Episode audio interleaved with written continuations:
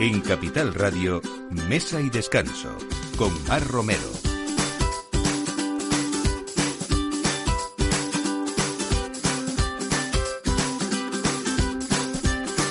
Buenos días, es la hora del aperitivo como cada domingo acompañándoles desde Capital Radio en Mesa y Descanso. Eh, saben ustedes que esta semana, en el 23 de junio, se celebraba el Día del Cordero, es esa sabrosa efeméride que nació nada más que hace cuatro años y el fin era conservar esas tradiciones gastronómicas y que el cordero y el cabrito se conviertan en protagonistas de las celebraciones de San Juan que, que hemos tenido recientes. José Miguel Valdivieso nos trae hoy desde su restaurante Uscar la tradición, los sabores más arraigados de este producto en forma de recetas y sobre todo con él vamos a hablar del cordero segureño con indicación geográfica protegida, que es una raza española de ganado ovino eh, que está pues más o menos haciendo vida en las sierras de Segura y, de la Sagra y vamos a ver qué recetas se sacan de un producto tan exclusivo y tan especial. Y hablamos a veces de lujo, eh, que nos puede parecer eh, un poco reservado para pocos, pero también es verdad que cada vez hay lujos que empiezan a ser asequibles o que se democratizan de alguna manera, ¿no? Y pensamos a veces, ¿hay mejor combinación que el champán y el caviar? ¿Está solo reservado para paladares exclusivos? Pues hoy tenemos también con nosotros a Pablo Suárez, que es el director de Binumium, una empresa que lleva más de 30 años trabajando en la importación, distribución y comercialización no solamente de vinos y champán, sino también de, bueno, pues de, de, este producto que ahora mismo está en las mejores mesas y tiendas especializadas en España, pero también eh, nos va a contar cómo podemos disfrutar de él de una manera, bueno, que podemos darnos un lujito de vez, de vez en cuando, ¿no? Eh, también vamos a hablar eh, con Eva Celada, esa periodista, gastrónoma y escritora. saben ustedes que ahora estamos muy pendientes en televisión española de esa serie que es Leonardo da Vinci y yo nos viene a contar a propósito de esto, pues hablar sobre su libro, que es una ventana a la vida cotidiana de Leonardo da Vinci, su comida, sus costumbres, sus relaciones personales y profesionales también. Eh, y bueno, hablamos de un libro que descubre por fin la verdad sobre esa cocina de, Leonardo, de Leonardo, que ha habido otros anteriores, pues que parece ser que han creado bastante confusión. Y como siempre, nos gusta hablar en mesa de descanso de solidaridad y de mm, sostenibilidad también. Vamos a terminar el programa de hoy hablando de que podemos cuidar el planeta sabiendo que podemos aprovechar eh, mucha comida, más que mm, de la, de la que de la que a veces lo hacemos, ¿no? De la comida que se produce en el mundo se desperdicia y esto supone pérdidas económicas, bajo compromiso social y también deterioro medioambiental. ¿no? Gabriel Ramas, que es el fundador y CEO de encantadodecomerte.es, va a hablarnos cómo eh, desde el punto de vista de consumidor y también desde el punto de vista de los restaurantes podemos aprovechar mucha comida eh, que a veces no usamos y que, y que desperdiciamos. ¿no? Pues todo esto a partir de ahora en Mesa de Descanso con Miki Garay en la realización y Mar Romero quien les habla. Bienvenidos. Mesa y Descanso con Mar Romero.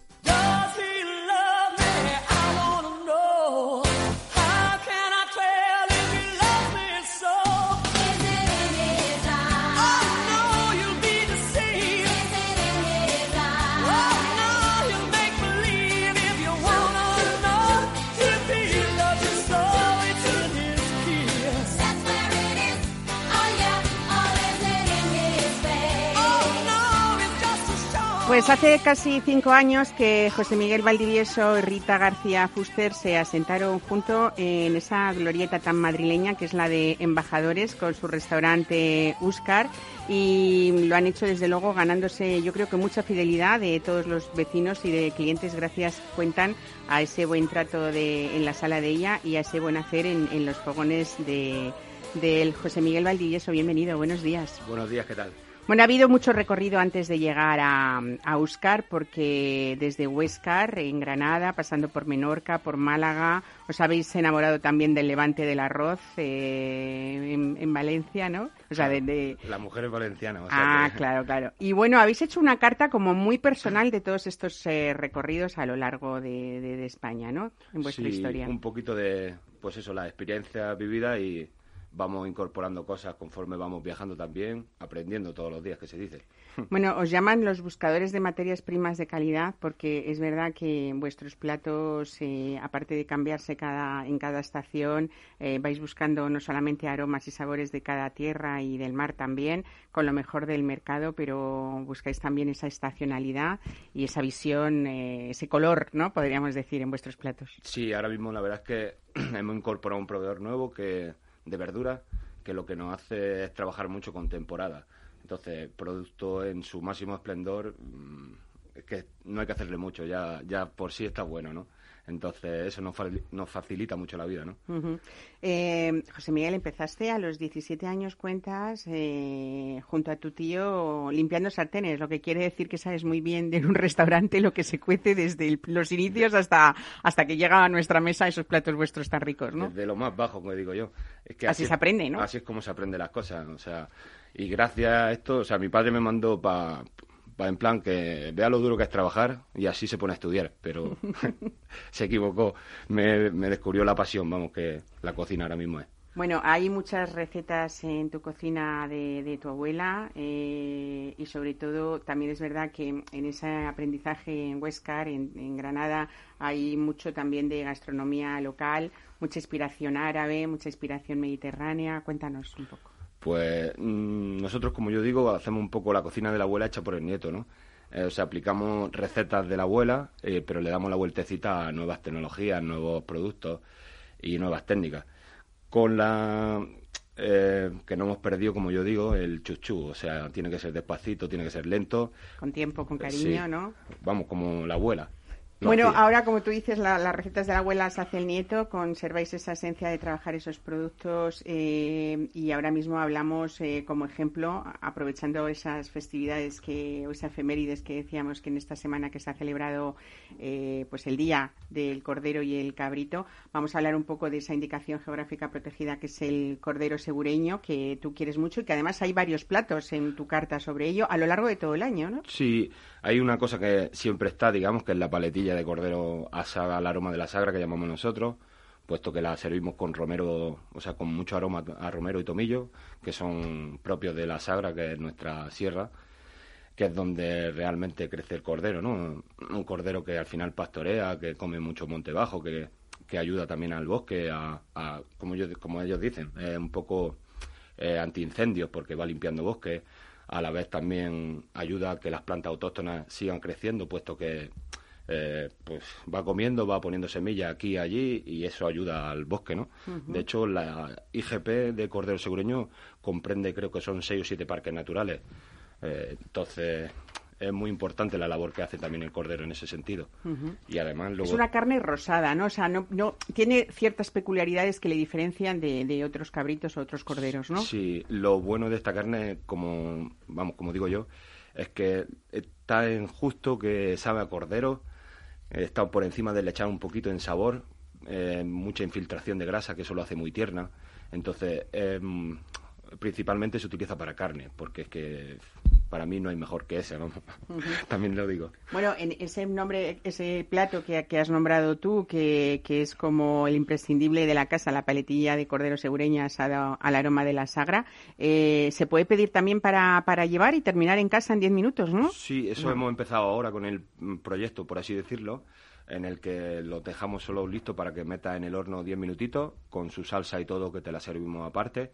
Eh, nada más que para llegar, calentar y, disfrutar en casa, o sea, un espectáculo.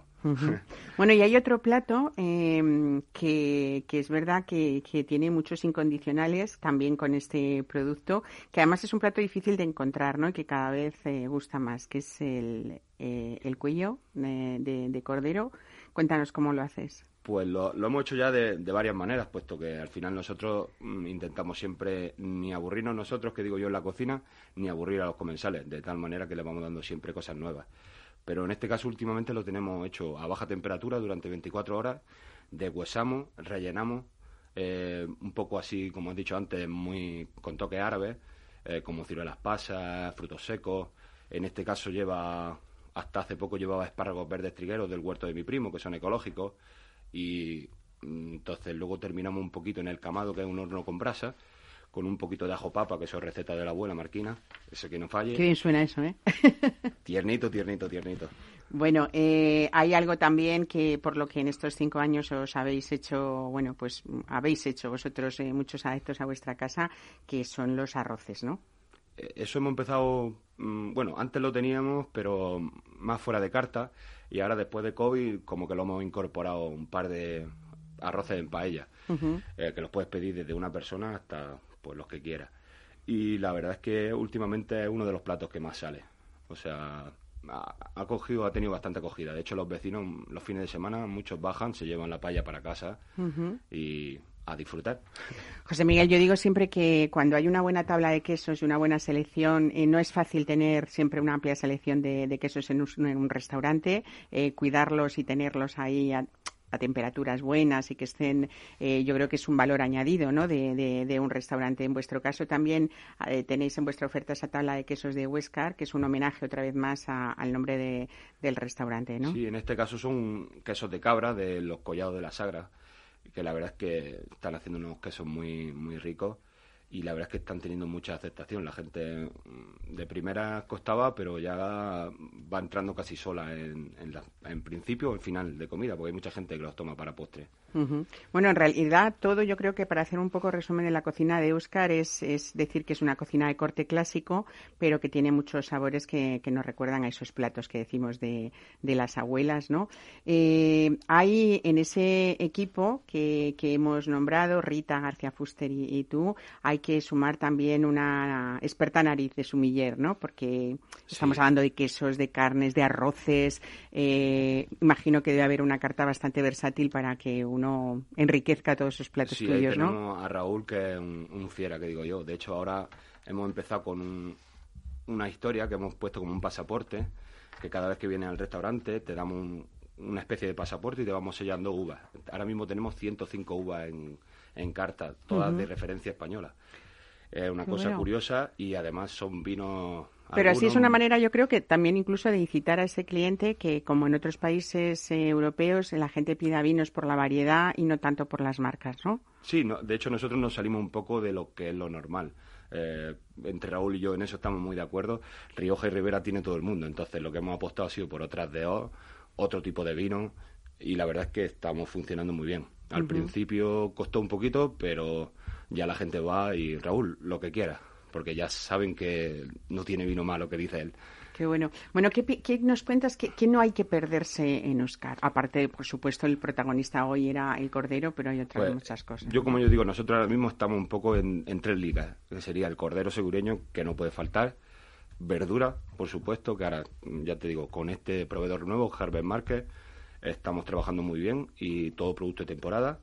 Tenemos muchas fueros de carta y luego atún rojo atún rojo de JC Macintosh, que para mí también es uno de los mejorcitos que hay. Yo sabes que tengo muchas ganas de probar pues ese cordero segureño para reafirmar en todo lo que estamos hablando con ese cuscús, eh, ¿cómo es ese cuscús de, cordero? Pues el cuscús lo hacemos... Hablábamos de... tu tradición árabe, ¿no? O de esa influencia árabe también. Eso lo eh. hacemos de vez, de vez en cuando, la verdad es que alguna vez lo hacemos y cuando lo hacemos dura poquito porque... Eh, aprendí con, con, un muchacho que trabajó conmigo, de procedencia marroquí, y la verdad es que al, algunos marroquíes que vienen al restaurante o, de otras zonas, como pueden ser Túnez, que tenemos un cliente bastante bueno, eh, cuando lo hago y lo prueba. No se lo pierden, ¿no? No, la, primera vez que lo, lo, probó dijo, hostia, es como el de mi madre casi. Ah, bueno, qué bonito, ¿no? No hay mejor cosa que, que uno te, te, diga algo así. Bueno, vamos a decir la dirección porque Oscar está en Alonso del Barco, eh, número 11. es un bar que además eh, tiene terraza, que es algo que ahora con el tema COVID está, estáis solicitadísimo, supongo, ¿no? Y, y también es importante decir que dentro de esa cocina de mercado uno, si tiene prisas, se lo puede llevar a casa para... para sí, pues también hemos puesto ahora delivery. Nosotros, como yo digo, nuestro punto fuerte es ir disfrutarlo allí, puesto que va, te vamos a explicar mejor, va a tener la atención también de Raúl con vino, con cerveza artesana, que maridato perfecto, y entonces... Hay que vivir la experiencia, sí, ¿no? yo creo que sí. Muy bien. punto fuerte. Pues venga, eso queda pendiente y la cita de quienes nos escuchan de hoy también para, para visitar Oscar. José Miguel Valdivieso, muchísimas gracias por estar hoy con nosotros y, y por favor eh, consuman cordero y cabrito que además eh, no hay muchos restaurantes donde uno pueda elegir diferentes platos de este producto tan rico y tan nuestro, ¿no? Eso es, la verdad es que sí. Pues muchísimas gracias por venir y buen fin de semana. Hasta luego. Hasta luego. Mesa y descanso, Capital Radio. Descubre todos los paisajes del vino con Rutas del Vino de España, la marca referente del enoturismo en nuestro país. Bodegas, por supuesto, pero también museos, castillos, molinos, catedrales y naturaleza. Montañas, ríos, cañones, lagunas, playas y la mejor gastronomía. En pareja, en familia, con los amigos, hay un plan perfecto en cada una de las 32 rutas que forman parte de las Rutas del Vino de España. Entra en la web de Rutas del Vino de España y comienza tu viaje. Mesa y descanso con Mar Romero.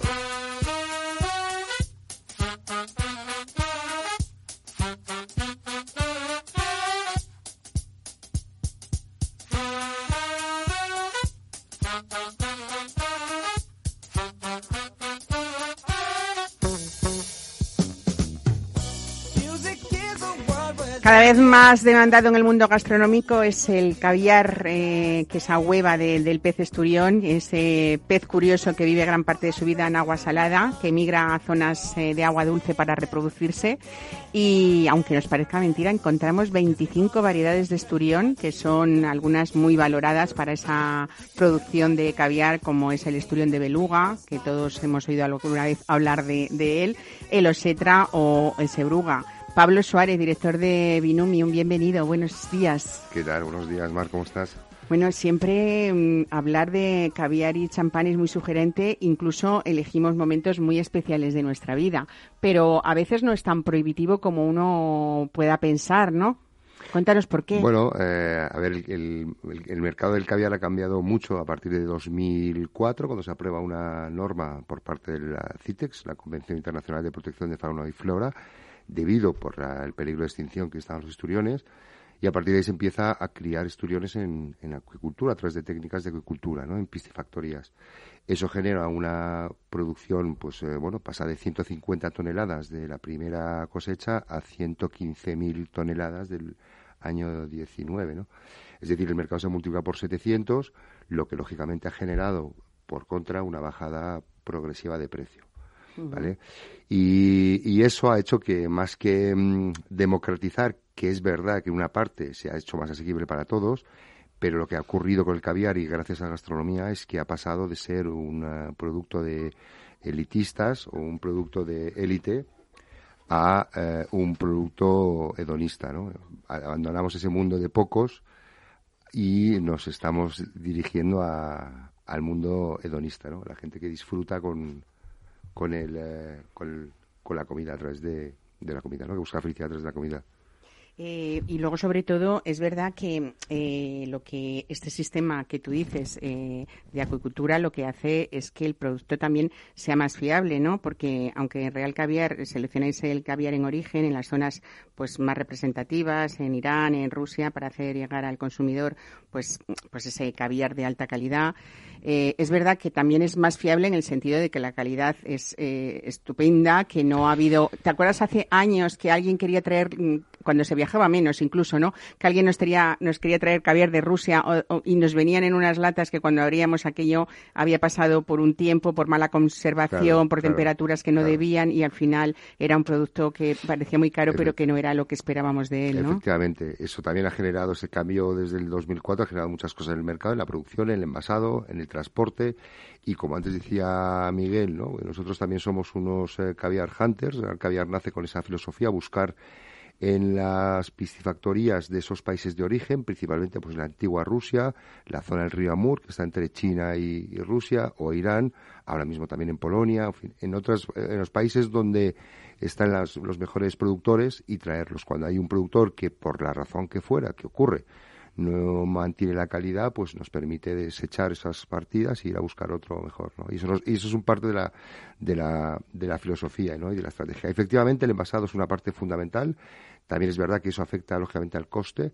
Envasar donde con quien mejor garantía te ofrece, muchos están en, en, en Alemania, otros están incluso pues también en China pero es otra garantía para poder ofrecer el producto fresco. Es un producto muy delicado que puede sufrir alteraciones por el cambio de temperatura, es decir, por perder la cadena de frío, puede ser porque el, envase no esté perfectamente y haya un poro y haya permitido entrar el aire, en fin, son muchas razones y que hay que tratarlo bien. Y no solo cuando lo importa, sino también cuando desde las diferentes capitales, en Madrid, Barcelona, enviamos a otras zonas de España, el transporte también tiene que estar... Eh, asegurado. ¿no? Bueno, eh, hablaba yo de que encontrábamos 25 variedades de esturión, pero si tenemos que hablar de tipos de, caviar que vosotros eh, tenéis en Real Caviar, eh, son como unos 5 o 6, ¿no? Ahora mismo son 8, Efectivamente hay dos grandes familias, la familia de los Alcipenser, que, que es, ahí hay unos 25 tipos diferentes, y luego está la familia de uso, ¿no? La familia de los usos, donde está el uso-uso, que es el famoso beluga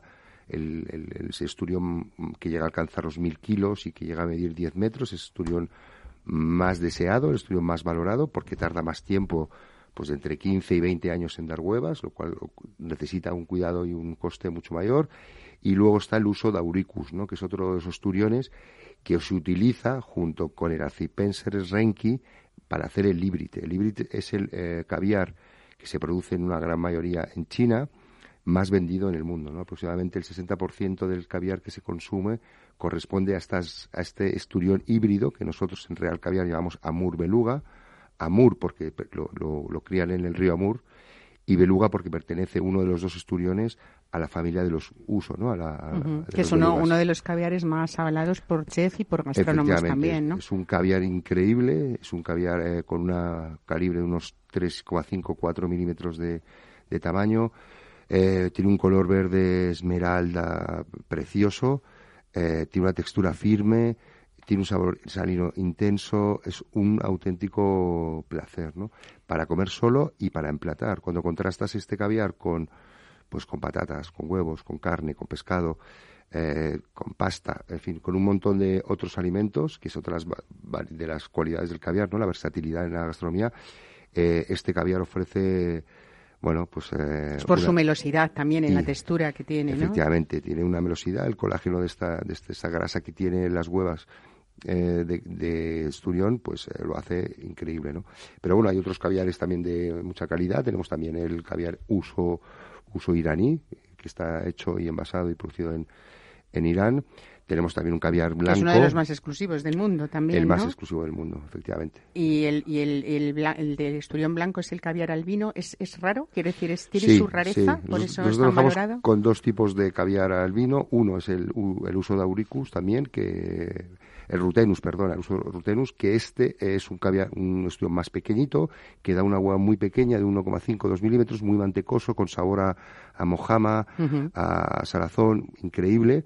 Hay muy poco, porque al final es un, es un, es un esturión que fue una alteración genética y, y, se está produciendo muy poco. Y luego hay otro que se llama almas, que es el caviar que traemos de Irán y corresponde a la versión, a las huevas del esturión beluga, el uso-uso, el top, albino, que es muy, muy, muy eh, escaso y nosotros solemos tener por temporada, especialmente en Navidad, y que está a un precio, estaba hasta hace poco en 24.000 euros el kilo y que nosotros estamos comercializando pues eh, pues entonces a los 6 y que está en las tiendas a 10.000 euros el kilo. ¿no? Claro, cuando dices esos precios la gente dirá, bueno, están hablando de, de, que es asequible, ¿no? Y claro, esto es una barbaridad. Pero yo mm, quiero hablar un poco de esos formatos de envasado que, que, tenemos o que tenéis desde los 10 gramos hasta los 500 gramos. Entonces, eh, tener una latita de 10 gramos cuando alguien, que ahora vamos a hablar de, esas armonías de champán y caviar, eh, tú quieres, pues no sé, hacerle un regalito a tu pareja o incluso lo que tú estabas hablando, gastronómicamente necesitamos muy poco ¿no? Eh, me imagino, José Miguel, tú con, como experiencia en la cocina, con muy poco caviar de la calidad que está contando Pablo, eh, cualquier plato lo podemos enriquecer y necesitamos una cucharadita o media cucharadita, ¿no? Es como el azafrán, que si dice el precio del kilo suena mucho, claro. pero al final lo utilizas tan poquito. Claro. Sí, eso está bien en la comparación que has hecho, porque el azafrán, que es algo más cotidiano en nuestra cocina, estamos hablando de más de 3.000 euros el kilo, que puede sonar horroroso y sin embargo pues está en la mayoría de nuestras cocinas, ¿no? Esto es verdad que es algo diferente, pero podemos en un momento dado una latita de 10 gramos, ¿de cuánto podríamos estar hablando, Pablo? A ver, en, un precio de tienda eh, puede estar en torno a los 16 euros. Claro, es ¿Eh? que así suena distinto, 16, 18, claro. claro, porque me van a decir, bueno, es que más Romero está diciendo que esto es asequible, pero claro, estamos hablando de... Para arriba, pero lo que quiero decir que con la comparación es perfecta, los emplatados, los, los profesionales utilizan latas más grandes porque ya para hacer sus menús ya lo tienen más controlado, pero al final, efectivamente, un consumidor, un consumidor final puede acceder a un caviar de calidad eh, a partir de los 16, 18 euros una latita de 10 gramos, ¿no? Y es importante que sepa la gente, ¿no? Que para poder identificar, porque hay mucha oferta, lo que hay que hacer es darle la vuelta a la lata. En, la contraetiqueta encontrarán una referencia que pone CITEX, que es el consorcio que hablaba antes, y luego una serie de, letras y de números, ¿no? Cuando hace referencia primero al esturión, es decir, que si fuera un beluga se le pondría HUS, una barra, luego aparecerá una C de cultivo, una barra aparecerá el país, que si es de una IR, o si es de China CN, o si es de Polonia PL, una barra, y luego el año de producción, que pues, debería ser ya año 21. Nosotros solo trabajamos con caviar de este año, no vendemos nada de año 20. Y luego un lote de la, de la trazabilidad del, del enlatado y de, y de la producción, ¿no? Y la fecha caducidad, lógicamente. Entonces el cliente debe saber, el consumidor debe saber qué está comprando para poder valorarlo. ¿no?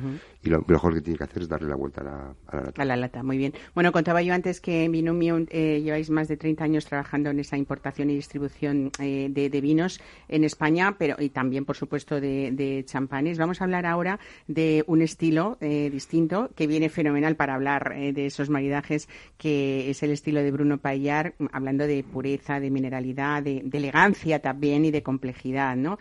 hablamos de, de familia de Vinerón desde 1704 y que realmente es curioso porque eh, lo que pretendéis son hacer cubes para iniciados, ¿no? Eh, cuéntame esto. Sí, es, efectivamente, lo has explicado perfectamente, Bruno Payar, eh, y ahora su hija Alice, que es la que dirige un poco como consejera delegada. Al final, esta pequeña mesón, pero es de las más prestigiosas, que hace solo 450.000 botellas al año, que son muy pocas, tiene un enfoque mm, decidido a hacer un champán diferente, un estilo muy concreto. Ese conocimiento que tuvo Bruno Payar de todos los terroirs de la champán le permitió cuando funda su mesón, ir a buscar aquellos terroirs que quería para obtener esa uva que quería, para hacer ese estilo de champán que quería. ¿no?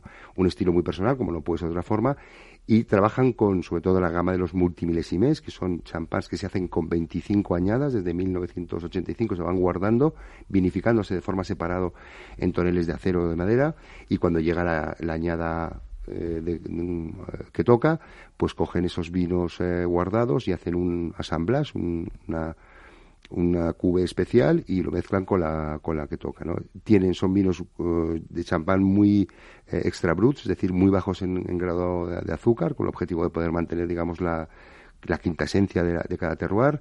Eh, son frescos, son naturales, es decir, son minerales, cítricos, muy intensos en, en, boca, con, un, con una bollería que deja al final en la, en la, en la boca espectacular.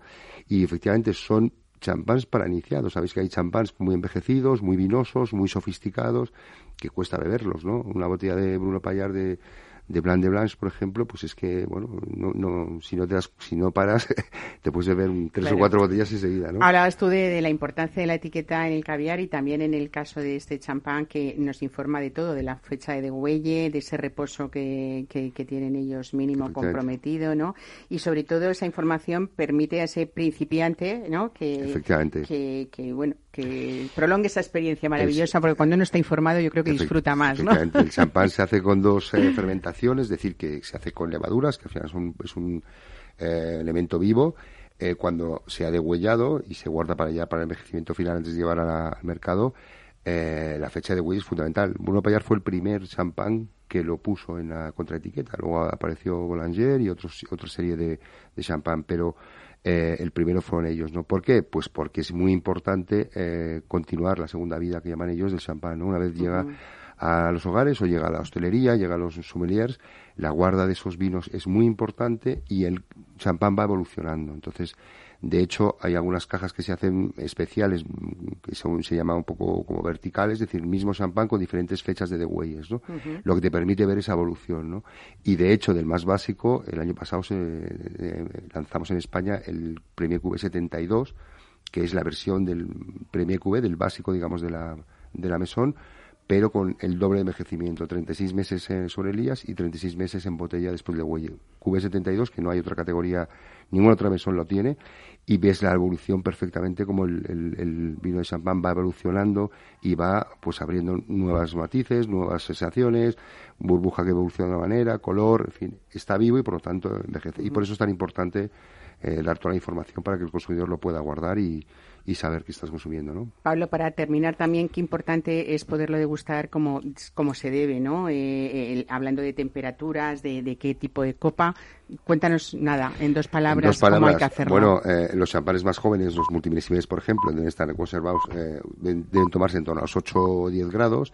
Los vinos un poquito más de champán más envejecidos, es decir, los vintage que tienen ya más de 10 años, deben conservarse en torno a los 12, deben consumirse, perdón, a los 12 grados. Y la copa es un tema fundamental. Es verdad que hay mucha gente que cree que esto es una tontería de moda, pero es muy importante. Esas copas de, de, flauta tienen que eliminarse todas, tienen que destruirse, tienen que reciclarse y tenemos que empezar a utilizar una copa que tenga una base un poquito más abierta, que permita al champán abrirse, a la burbuja expresarse y que retenga los aromas suficientes para poder catarlo, ¿no? Que sea una copa de tulipa, pero que en el centro esté, sea amplia, ¿no? Sí, eh, tiene esa forma de tulipa y hay muchos modelos y, espectaculares copas para, el consumo de champán, pero sí una copa de tulipa con una base un poquito más abierta que luego cierra y hace un pequeño cierre en la, en la boca te permite conservar eh, aromas y te permite abrir el, que se agarra el champán, ¿no? Y por favor que sirvan solo dos tercios en el resto de los vinos igual, ¿eh? que no llenemos las copas, que hay que saber disfrutarlo. Y dos tercios, es muy importante. ¿Eh? Para que no se caliente y para que exprese también. Y para que se exprese perfectamente, como muy bien dices, Mar. Pues Pablo Suárez, director de Binomio, muchísimas gracias por estar hoy con nosotros. Os invito a los dos, José Miguel y a ti, cuando queráis, a disfrutar con estos oyentes de, de Mesa de Descanso que estamos aquí todos los domingos, cita obligada ¿eh? Muchísimas gracias, un saludo. Gracias a ti. Hasta luego. Mesa y descanso con Mar Romero.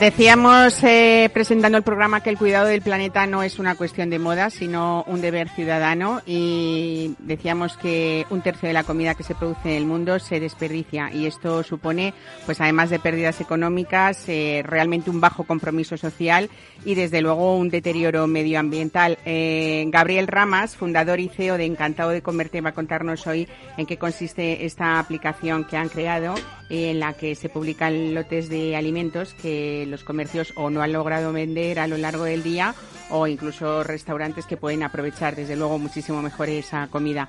Gabriel Ramas, buenos días, bienvenido. Eh, eh, vuestra aplicación se llama Encantado de Comerte. Efectivamente. Pero Encantado de Comerte no es solo una empresa, es una forma de vida, contáis, ¿no? Sin lugar a dudas, Encantado de Comerte surge con la intención, el propósito de poder, poder dar respuesta contundente a lo que es el desperdicio de alimentos, tanto en su componente, como bien has mencionado, económica, porque cuando se desperdician alimentos que hemos eh, invertido dinero y energía en producir y no los consumimos, pues eso ya es una pérdida y de por sí luego el hecho también eh, de, su componente medioambiental, ¿no? Por el simple hecho de que cuando tú eh, tiras un alimento a la basura y ese alimento hay que transportarlo hasta el vertedero y luego está la combustión y se emiten emisiones de CO2 equivalentes innecesarias, pues, pues no tiene ningún sentido para nosotros. ¿no? Entonces, si podemos evitar que eso ocurra, pues, pues, pues lo hacemos y por eso surgió Encantado de Comerte. Fíjate que después de o durante esta pandemia es verdad que ojalá no se nos olviden muchas cosas y tengamos memoria cuando todo esto termine definitivamente y desde luego vivamos eh, modos de vida diferentes también, ¿no? Hablamos cada vez más de esa economía circular, por ejemplo, eh, todos estamos concienciados de que no es necesario que compremos tanta ropa o tanto y que seamos un poco menos menos materialistas, ¿no? Es verdad que buscáis también desde Encantado de Comerte, pues concienciar y promover ese cambio hacia un mundo mejor, más justo también y más sostenible sobre todo, ¿no? Más ético. Sin duda, es lo que buscamos transmitir a nuestros usuarios, ¿no? Que al final no se trata solo de que puedas conseguir en nuestra aplicación alimentos en perfecto estado a un precio mucho más rebajado, como es el caso, sino que también eh, con, tu gesto, con el gesto de, como decimos nosotros, salvar un alimento, estás, estás eh, poniendo tu granito de arena, ¿no? Pues para que ese alimento no se pierda y por tanto no se emitan emisiones de CO2 innecesarias y se pueda también apoyar al, al comercio, al comercio local, ¿no? Que, también sabemos que ha sufrido bastante por, por la pandemia. Eh, eh, encantado de comerte esa aplicación que decíamos para Android y para iOS, eh, en la que publicáis lotes de alimentos que, están con un, 50% de descuento como mínimo, ¿no? Sí, eso es. sí, y el funcionamiento además es, es, muy sencillo. Nosotros lo hacemos a través de, unos lotes genéricos que pone el comercio a disposición en la aplicación y, y ese lote genérico a precio cerrado le permite al comercio eh, meter cada día lo, que le venga bien. Es decir, el usuario cuando compra no sabe con exactitud qué es lo que se va a encontrar dentro de su lote porque tiene que entender que por la propia definición de, excedente, pues el comercio hasta el último momento no, no, va a saber lo que le puede lo que le puede dar. O sea, no podemos elegir un lote preferido. ¿o, mm, sí? o sea, eh, digamos que los lotes son genéricos, ¿no? Entonces, eh, hay un poco de todo en cada uno de ellos. Si, si estamos hablando, por ejemplo, de una panadería, ¿no? Pues eh, el, lote genérico que te, vas a encontrar en una panadería, pues un lote de dulces y salados, ¿vale? En el que te puedas encontrar, pues, eh, empanadillas, bocadillos, croissants, etcétera, etcétera. No sabes con exactitud qué es lo que te vas a encontrar, pues porque será en función de lo que le haya quedado eh, en el momento de la recogida al comercio. ¿no? O sea, eh, estos son los pasos. Nos registramos en la aplicación, accedemos a, esos alimentos que nos comentas eh, y después de haber elegido o ver el que nos ha tocado, vamos a recogerlo al, comercio que, tengamos cercano ¿no? o que esté dentro de esa aplicación. Tal cual, o sea, es, tal cual lo has comentado y, es una forma, por tanto, también de apoyar al, al comercio de proximidad, ¿no? Porque el usuario cuando accede a la, a la aplicación pues va a ver un, un listado de, de, esas ofertas no en, en, base a su posición actual eh, su situación no entonces te van a salir por los comercios más cercanos no y por tanto vas a poder salvar aquellos lotes más cercanos a, a, tu posición. Y luego si me permites Mar me gustaría también eh, recalcar que, que, bueno si bien es cierto que eh, este modelo seguramente los oyentes ya han oído hablar de él no porque no es desconocido y además mm, existe tuvimos además una conversación una entrevista por teléfono hace unos meses ¿no? La aplicación. Y, bueno, si, si, bien es cierto que existen otras aplicaciones eh, similares en el mercado, eh, bueno, nosotros decimos que nos diferenciamos por, por una cosa que creo que es muy importante y es dar respuesta a la tercera componente, al tercer problema que tiene el desperdicio de alimentos, que es el problema ético. Es decir, ¿cómo es posible que en una misma calle tengas unos comercios eh, desperdiciando alimentos en buen estado, pues porque no tienen manera de darle salida, y en la misma calle, a su vez, haya familias que por una falta de recursos económicos no pueden acceder a esos alimentos, ¿no? Entonces nosotros desde el primer momento quisimos dar respuesta a esa componente ética, ¿no? Y, en ese sentido nosotros decimos que somos eh, una aplicación única en, en, poder también acercar los lotes de alimentos de nuestra aplicación a esas familias vulnerables. Y lo hacemos a través de acuerdos de colaboración que llevamos a cabo con, con ONGs y servicios sociales de ayuntamientos. Ah, muy bien. Bueno, imagínate que yo tengo un comercio o tengo un negocio de restauración. Eh, también es una manera de multiplicar eh, pedidos para, para, llevar, si vamos hablando un poco de modelo de negocio. Eh, yo creo que además esto, haciéndolo todos unidos, pues realmente vamos a ganar todos, ¿no? Pero ¿qué tiene que hacer el restaurante o el comercio que quiere estar dentro de esa aplicación? Pues muy sencillo. Eh, contactarnos, lo primero de todo, eh, a través de los formularios que hay en la página web en encantadocomerte.es o, o, escribiéndonos un email a, a eh, info y a partir de ahí hablamos con él, le explicamos bien de qué va esto, que lo entienda bien es fundamental porque, porque nosotros no queremos dar de alta a comercios que no entiendan la filosofía de nuestro proyecto. Nos hemos encontrado con comercios que no, no lo entendían bien y se pensaban que les estábamos apretando demasiado con pon un descuento mínimo del 50% y luego encima cogéis vuestra comisión como que salgo perdiendo. No, tienen que entender que aquí, eh, como están perdiendo a día de hoy, es en la situación actual en la que sí o sí están perdiendo alimentos y, y, y esa producción que están perdiendo les supone una pérdida. Nosotros proponemos que conviertan esa pérdida en un ingreso extra, además de ganar en visibilidad y, formar parte de un sistema de consumo responsable. Por tanto, se dan de alta con nosotros, que entiendan bien la filosofía y ya te digo, en, unos 10-15 minutos recabamos los datos necesarios y a partir de ahí ya sus, sus lotes están disponibles en la aplicación. Está visible en poco tiempo. En muy poco tiempo, es muy, muy ágil, sí. Bueno, pues una idea bonita, eh, sobre todo también eh, con ese compromiso social, que lo es lo que tú dices, que es, lo más importante, y sobre todo que tenemos todos que colaborar en que cada vez ese deterioro ambiental, por lo menos frenarlo un poco, ¿no? Y que esas eh, nuevas generaciones vayan viviendo de otra manera diferente a como lo hemos hecho los mayores hasta ahora, ¿no? Es que sin lugar a dudas, de hecho, yo voy a ir más allá, o sea, voy a ser, soy bastante tajante cuando, cuando digo estas cosas y directo, la empresa que mañana no sea una empresa sostenible, o sea, no existirá.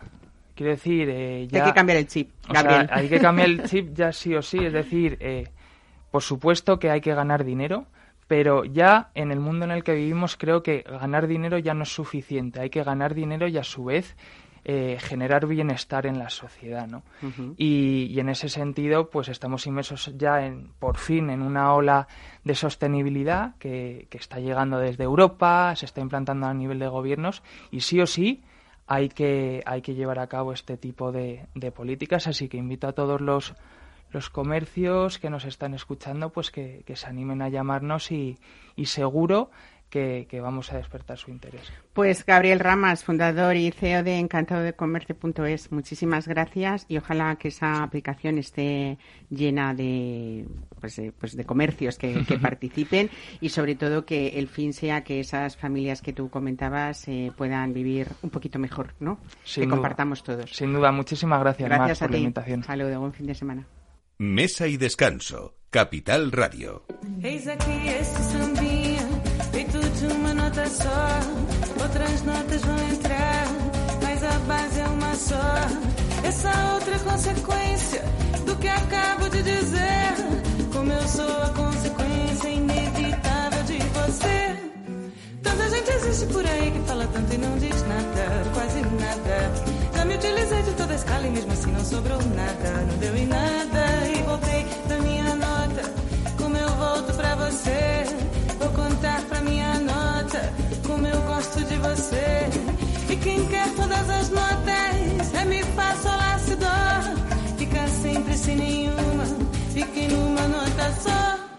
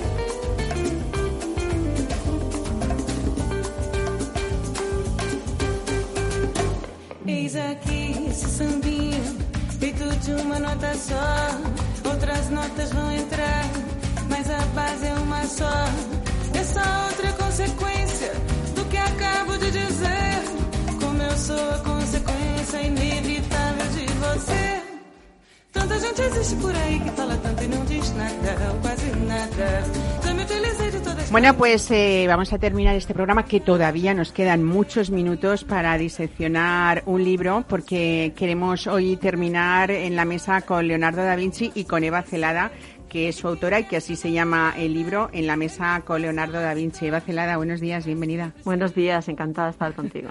Oye, estábamos eh, diciendo al principio del programa que ahora eh, estamos muchos eh, siguiendo esa serie de Leonardo, ¿no? Que estamos viendo, bueno, pues, pues muchos secretos de ese personaje, aunque algunas cosas estén noveladas, por decirlo de alguna manera. Pero es verdad que tú has hecho un trabajo de investigación en este libro, pues que hemos podido ver esa vida cotidiana de el genio, su comida, sus costumbres, sus relaciones personales también. Eh, y dices tú que en este libro por fin descubres o la verdad sobre esa cocina, porque había un libro falso antes que se llamó Apuntes de Cocina. Cuéntanos. Exacto, sí. Hay un libro que salió el Día de los eh, Santos Inocentes en, en Inglaterra, en, Reino Unido. Y, y, que es falso. Es como mm, se inventaban, porque ya sabes que Leonardo escribía todo lo que vivía en sus famosos códices, que son más de 7.000 páginas de códices. Entonces estos señores inventaron que había aparecido en Rusia el códice Romanov. La historia es graciosa, pero es que... Pero se ha escrito muchas veces esto, sí, ¿eh? Sí, pero es falsa. Bueno, de hecho en Madrid, o sea, perdón, en España lo prologó, eh, no sé si Alfaguara era la editorial y lo prologó el propio Carlos Capel, que, decía eh, en su introducción. Es una suerte de, no de falsedad, sino como, como una fantasía, ¿no? Pero a partir de ahí, pues, la, una máquina que Leonardo había, eh, que había dibujado para tirar piedras, porque Leonardo hizo bastantes bocetos de máquinas de guerra, ¿no? pues esa, esa máquina, según ese libro, eh, servía para, para hacer albóndigas, ¿no? Cosas así que dices, bueno, ¿cómo la gente se lo ha podido creer? Pues se lo creían porque veían las imágenes, lo contaban estos dos señores, se tradujo en un montón de idiomas. Y además es verdad que se ha hablado mucho siempre de la cocina de, Leonardo, como si él no es que hubiera sido cocinero, pero que sí que practicaba la cocina, o por ejemplo que creaba esos utensilios de cocina también, ¿no? Y también que había tenido eh, un, incluso una taberna, o sea, cosas, cosas absolutamente disparatadas. Pero bueno, el caso es que, mm, mm, Leonardo se presta mucho a toda esa fantasía, porque es un personaje muy enigmático que no puedes clasificar en un, en un sector o en otro, por ejemplo, como estabas diciendo ahora de la serie esta de televisión española, Leonardo, que se llama así. Pues, pues es otro disparate, o sea que es que mm, no tiene nada que ver lo que cuenta con, con la vida de Leonardo. Pero es que tú vas a Italia que a mí me ha pasado personalmente y una persona que te, que te cuenta, que, te va a lo mejor de guía turística a la Galería Uffizi, o sea, te cuenta cosas que tampoco son reales de Leonardo. Entonces, dices que es una persona tan fantástica que te apetece decir que a lo mejor pasó esto, pasó aquello, ¿no? Hay, Eva, dos hallazgos imprescindibles para conocer cómo era realmente la mesa de Leonardo eh, y tú lo has ampliado con esa documentación que hay sobre los, recetarios de, del Renacimiento, porque es verdad eh, que cómo has podido diseccionar todo eso, diferenciar un poco esa, esa realidad de ese mito, ¿no? Que al final es lo que ha sido Leonardo. Eh, durante muchísimos siglos, ¿no? No, y además es que te digo que la fantasía la realidad siempre nos decepciona, porque al final... Bueno, aunque hay veces que la realidad supera, ¿eh? A la ficción también, sí, tenemos las dos, las dos perspectivas.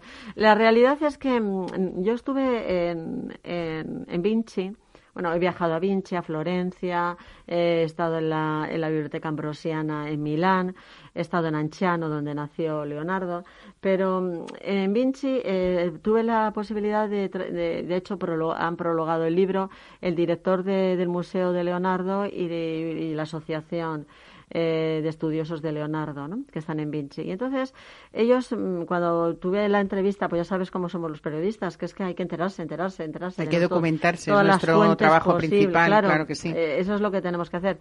Entonces, ellos me dijeron mm, que verdaderamente, o sea, todo estaba en sus códices, todo, todo. Ahora, claro, decir esto, que es eh, que están escritos en, eh, sabes que están escritos de derecha, de letra especular, de derecha a izquierda, solo se pueden leer con un espejo. Y encima en toscano antiguo, que es una mezcla entre el italiano y el latín, o sea, un, un desastre a la hora de documentarte. Pero bueno, todo estaba allí y efectivamente todo estaba allí. Entre los 120, no, eh, casi 150 libros mm, que Leonardo tenía, que él los escribía cuando hacía las mudanzas, cuando se iba de un sitio a otro decía, y coger, y ponía todo. Hacía un inventario. Un inventario de sus libros. Bueno, pues solo había un libro de recetas, que es, el, es un libro eh, de Platina, que fue bibliotecario de, de los papas y que la mayor parte de esas recetas son de Martino da Como. Entonces el propio Platina escribió ese libro con muchísimas recomendaciones nutricionales que están súper de moda en este momento y eh, el, el, o sea, y, y, bueno, en ese libro están un montón de recetas que se reflejan en este, en el libro En la mesa con Leonardo da Vinci. ¿Y Leonardo fue vegetariano, Eva? Eh, a partir de un momento determinado, o sea, Leonardo eh, se crió en, en, la finca, bueno, era hijo ilegítimo de un padre mm, notario y de una madre campesina. Y entonces él se, creó, eh, se crió en la finca de Anciano, hasta cinco o seis años y luego en la finca del abuelo del abuelo de su abuelo, ¿no? Porque aunque era ilegítimo le estaba eh, reconocido socialmente, aunque no legalmente. Y eh, él eh, amaba la naturaleza y todo lo que tenía que ver con la naturaleza era muy cercano a la naturaleza y, y le dolía el sufrimiento de los animales.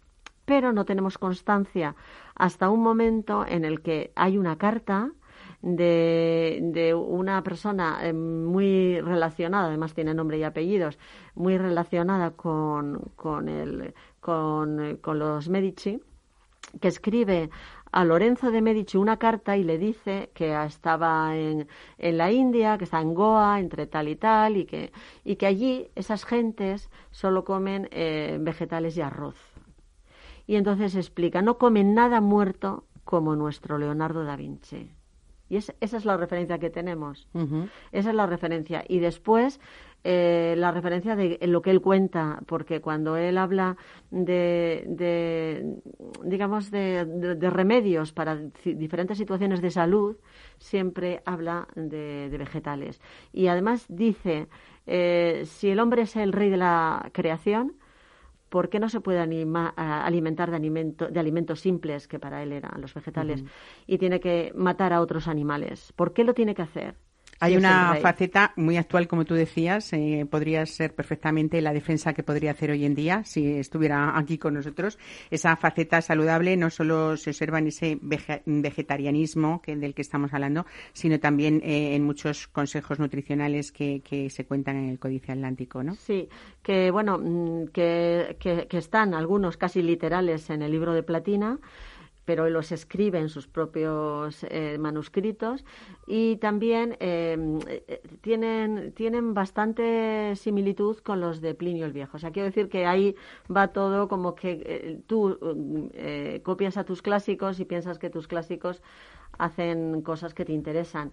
Y él, él lo explica. Por ejemplo, mm, explica que no, se, que no se debe de comer de forma copiosa, que es algo que ahora que, que no, eh, no, era propio de la época, porque en la época quienes tenían poder económico comían muchísimo. Eh, ¿no? Claro, e, esa, esa, y eh, hay aquí unas frases que tú comentas de, haciendo los comentarios de, de, tu libro. Comer sin hambre hace daño a la salud, así como claro. el estudio sin motivación daña la memoria. Claro, ¿no? eso lo escribe él en, en su en sus -huh. códices. Lo escribe él y fíjate que hay un movimiento tanto de él como de coetáneos suyos para, eh, para comer menos y también para hacer ayuno. Eso te iba a decir, ahora que estábamos eh, en estos eh, últimos años, se habla tanto de, del ayuno intermitente y gente claro. que ha tomado esa opción y que para muchos ha sido muy saludable porque el permanecer unas cuantas horas, sobre todo yo conozco mucho hostelero, por cierto, para hacer ya la anécdota o, o, concretar un poco, en el que estaban acostumbrados por su trabajo a llegar a casa a las 2 de la mañana eh, y ponerse a cenar, eh, pues eso, copiosamente, o llevaban todo el día, a lo mejor claro. desde las 6 de la tarde sin tomar nada y luego irse a la cama. Eh, cuando esas costumbres las cambias, el metabolismo cambia a la vez y se han dado cuenta pues que para ellos hay algunos que a mí me han dicho que ha habido un antes y un después, ¿no? Eh, ahí eh, Leonardo también sugiere que el ayuno tiene muchas muchas cualidades, ¿no? Sí, sí, sí, porque eh, él, él va en contra del exceso. o sea, va en contra del exceso. Y tiene muchas cualidades porque considera que las personas que, que ayunan o que comen menos o que comen alimentos simples eh, son más, están más sanas. Estuvo, estuvo una época en, en, en Roma, o sea, en el Vaticano, eh, porque cuando, eh, cuando el León X, creo que, es, que era un Medici, eh, fue nombrado eh, papa, querían tener una corte florentina, porque era un Medici. Y entonces Leonardo le, le mandaron allí. Y, y, bueno, pues, pues él allí habla del exceso, o sea, del, del enorme exceso y de lo poco que le gustaba ese exceso en lo gastronómico y además se sentía enfermo. Se sentía, porque claro, eh, es como nos pasa a nosotras, Mar, que vamos a tantos sitios que, que al final está uno saturado, ¿no? Bueno, yo a veces me saturado. acuerdo de nuestro rey glotón, ¿no? Carlos V, Sí. ¿eh? Eh, Carlos I eh, y, y, mm, Carlos V. Pues no sé a qué, Eh, no sé cuál era. Pero vamos, sí, creo que todos fueron sí, el emperador, sí. emperador, El eh, emperador, sí. eh, Carlos V, sí. que, que bueno, que casi moría de gota de, de todas Claro, esas eh, cantidades de, sobre todo la caza, ¿no? Como le gustaba tanto y como era, pues ya un poco esa glotonería. Pero si es que Leonardo, te- en- ten- tenemos en sus códices las listas de la, de la compra y de hecho están reflejadas en el libro. Y en las listas de la compra hay vegetales, hay, hay muchísimos vegetales de todo tipo, hay, por ejemplo, eh, también legumbres, eh, los garbanzos, hay mucha fruta. O sea, quiero decir que carne hay poquísima. ¿Y al artista poquísima. también le gustaba el vino, Eva? Muchísimo. Y además eh, llegó a tener un viñedo en Milán, eh, enfrente de, de, la, de la iglesia Santa María de, de Croce, y donde está, ¿Dónde está la eh, última donde cena, está la última cena. Ayer el capítulo, ayer el, el, el jueves eh, estaba el capítulo de precisamente cuando él está pintando esa última cena allí, ¿no? que precisamente está el sobrino del prior eh, del monasterio, o sea, diciendo, diciendo, es que a veces llegaba, leí, eh, veía la obra, estaba horas mirando la obra y se iba corriendo. A veces eh, estaba pintando sin descanso, dice, sin comer ni beber. O sea, eh, me lo imagino perfectamente, ¿ves? Eso sí, me lo imagino cuando un genio mm, ve, ve, ve Se la olvida obra de- por se olvida supuesto, de la comida y de mismo todo. decía, un artista hace lo más importante cuando no hace nada, dice el propio Leonardo. Bueno, eh, como, como has eh, diferenciado, eh, lógicamente lo has estructurado en diferentes capítulos este, este libro, hay uno precisamente eh, que, que, que ocupa eh, esa parte de Leonardo Bodeguero, ¿no? Con conocimientos enológicos también. Sí, sí, sí. Y bueno, se, ha- se hizo un estudio a través de la Universidad de Milán en el que se, se ha descubierto a través de un análisis del ADN de las cepas en las zonas más profundas de la zona donde él tenía el viñedo, eh, que se ha visto que realmente los vinos que él tenía allí, que se hacían, que se producían en su viñedo, eran blancos de, de, De variedades blancas. eh, la Malvasía candia, o sea, una, una variedad blanca dulce, que claro, que era propia de las clases altas de la época, ¿no? Claro. Pues Eva, estaríamos hablando mucho tiempo, pero yo creo que, que hay que decir que en la mesa con Leonardo da Vinci de la editorial de Planeta Gastro, eh, la hiciste, o se acabó de estar en la calle en 2019, pero es un libro vivo de consulta Sí. y de entretenimiento para cuando uno quiera y sobre todo para conocer muchísimo más ese personaje eh, que te ha costado mucho trabajo y muchos viajes Sí, poder hacer un libro tan completo y tan bien documentado. Pues, que- eh, ¿sabes lo último que escribió Leonardo da Vinci en esos 7.000 páginas? Lo último es, lo dejo porque la sopa se enfría. Lo dejo porque la sopa se enfría. Pues nada, nosotros aquí lo dejamos porque su sopa de los que nos escuchan se enfrían también. Buen domingo, lo que les queda de, de día y nos vemos la semana que viene. Celada, muchísimas gracias y buen domingo para ti también. Gracias a ti. un abrazo. Hasta luego. Tanta gente existe por aí que fala tanto e não diz nada, ou quase nada. Já me utilizei de toda a escala e mesmo assim não sobrou nada, não deu em nada. E voltei pra minha nota, como eu volto pra você. Vou contar pra minha nota, como eu gosto de você. E quem quer todas as notas, é lá, si, dó. Fica sempre sem nenhuma, fica em numa nota só. Fica sempre sem nenhuma, fica em numa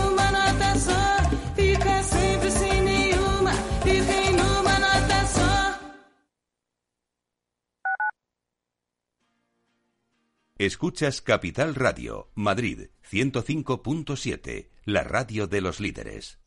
Disfruta de la mejor cocina gallega en Montes de Galicia. Todo un clásico moderno en el barrio de Salamanca. Disfruta de la variada dieta atlántica, de las mejores carnes y pescados tratados con respeto y transparencia y regados con una de las mejores bodegas de la zona. En grupo, en familia o en pareja, Montes de Galicia te ofrece el espacio perfecto en cada ocasión. Esto te estás perdiendo si no escuchas a Luis Vicente Muñoz en Capital, La Bolsa y la Vida. No estoy justificando la decisión, no estoy quejándome de aquello, no, estoy asumiendo todo, estoy yendo y encarando la prisión porque considero que es lo que me merezco después de haber incumplido la ley. Pero por supuesto, también soy un hombre libre y puedo emprender de nuevo. No te confundas. Capital, la Bolsa y la Vida con Luis Vicente Muñoz, el original.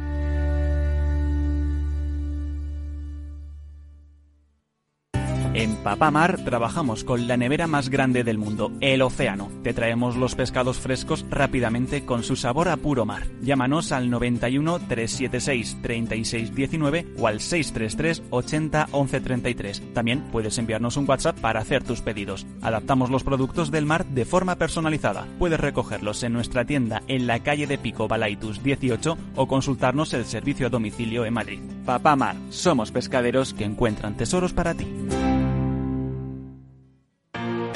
Si eres emprendedor, empresario o autónomo, en negocios de carne y hueso encontrarás todas las claves para hacer crecer tu negocio. Cada miércoles de 1 a 2 de la tarde en Capital Radio, con Mariló Sánchez Fuentes.